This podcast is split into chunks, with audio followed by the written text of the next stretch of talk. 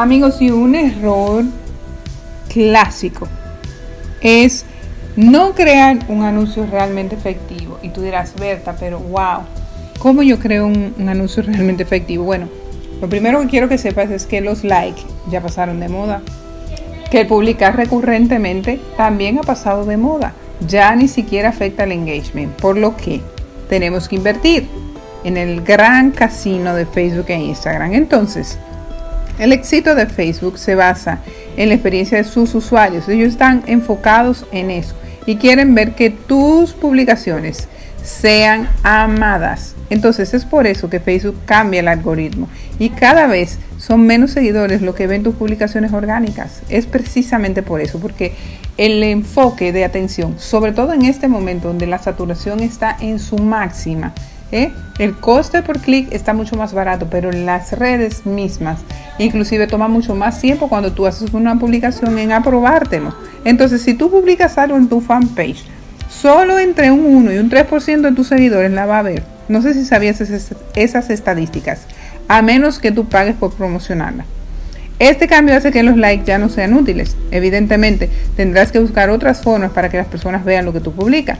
Entonces, si ya no son útiles, ¿qué es lo que tienes que hacer para conseguir que tus anuncios lleguen a la gente y se vuelvan útiles? Cualquier acción que te acerque a tu público hacia la venta, es decir, que te permita darle más información.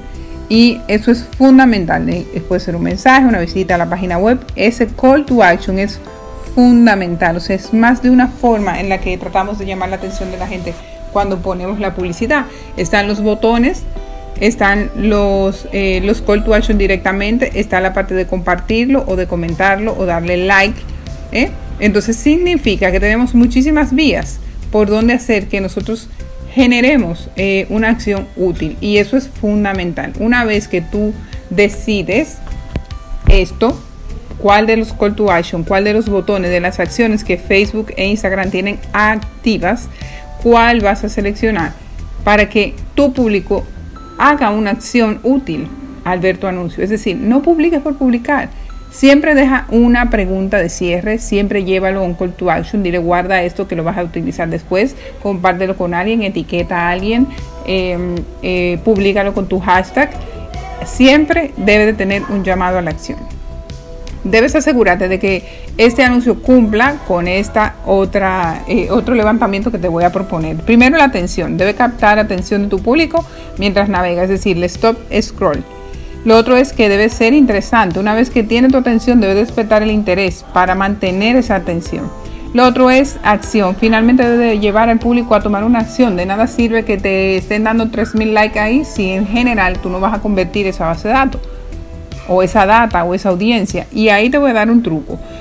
Puedes tomar los likes que recibes y mandarles un DM directo para tratar de recibir para atrás algún tipo de interacción y que entonces las redes sí te lo validen, ¿ok? Entonces, para lograr que tu anuncio cumpla con estas condiciones, tú debes sacar el mayor provecho de estos tres tips que te voy a dar. Uno, texto. El texto. Señores, las personas que venden por encima de las seis cifras son gente que redactan, que son eh, expertos en escritura persuasiva. Tienes que tener una descripción, tienes que tener un texto en la imagen claro, simple, no una línea de texto grandísima. Debe de ser lo más limpio posible. La imagen, video o carrusel son opciones que te da eh, la red social para publicar. Entonces trata de utilizarla de manera inteligente. Luego, botones. Mira los botones que vas a utilizar para mandar a las personas a otros espacios, ¿ok? Entonces siempre revisa los call to action, está pendiente de qué cosas, qué tareas le vas a dejar. Escríbeme, compártelo, etiqueta, ¿ok? Algunas de estas técnicas em, que, que ves aquí te ayudan. Una vez tú logras superar estas tres cosas que te he puesto acá de tareita, Usa imágenes con alto contraste para llamar la atención, o sea, colores vibrantes, cosas bonitas que estén alineadas a tu imagen gráfica. Luego, usa el texto del anuncio para escribir el deseo de tu cliente, es decir, ¿quieres perder 5 libras? Eso es atención, eso es atención. Así tu público sentirá que le, lees la mente, ¿ok?